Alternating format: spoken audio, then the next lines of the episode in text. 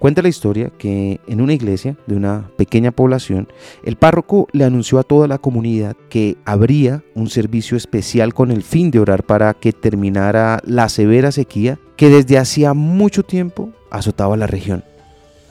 Todos recibieron con alegría esa noticia ya que esa falta de lluvia los tenía en graves problemas. Era una circunstancia crítica.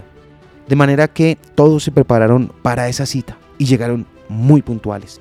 Cuando estaba a punto de comenzar la oración, el párroco miró a la comunidad, se detuvo un momento y a manera de reflexión les dijo que durante 20 años les había estado hablando acerca de la fe, pero que parecía que no le habían prestado atención a sus palabras, porque no veía que ninguno creyera que en verdad iba a llover.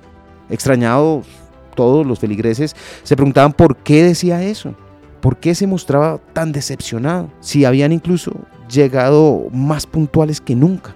Les preguntó el párroco si todos los que estaban allí reunidos tenían de verdad el propósito de orar para que lloviera, a lo que respondieron que claro, que esa era la intención.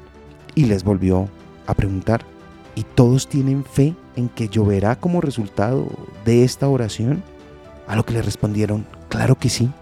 Y el párroco les dijo, si es así, ¿cómo es que ninguno de ustedes ha traído un paraguas.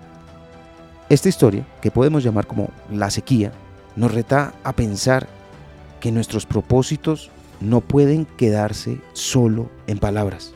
El verdadero valor de cualquier objetivo es confrontarnos con la necesidad de actuar, de ponernos en movimiento y no permitir que nuestras metas y objetivos no pasen de ser más que buenas intenciones.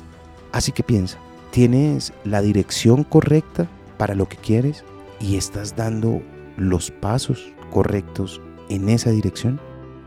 Lo aprendí en la vida. Está en los libros. Soy Lewis Acuña, arroba libro al aire en Instagram.